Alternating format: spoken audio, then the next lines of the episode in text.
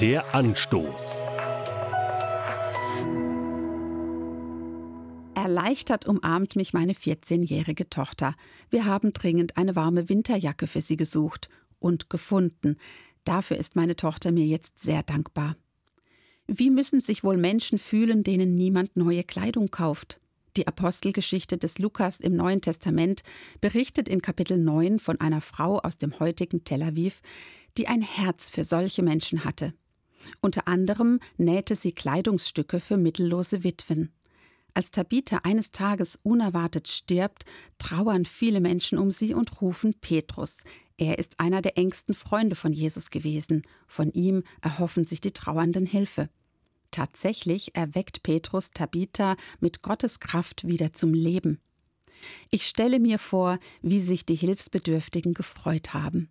Vielleicht ist manchen jetzt erst aufgefallen, wie wertvoll Tabithas soziales Engagement war. Sicher haben sich viele nachträglich bei Tabitha bedankt, als sie wieder lebendig und gesund war. Der Bericht über die hilfsbereite Tabitha bringt mich zweifach zum Nachdenken. Wem kann ich noch zu Lebzeiten Dank erweisen?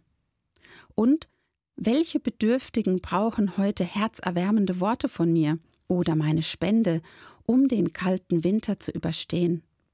Beides macht glücklich. Dankbarkeit und Großzügigkeit. Der Anstoß. Auch als Podcast auf erfplus.de. ERF Plus. Tut einfach gut.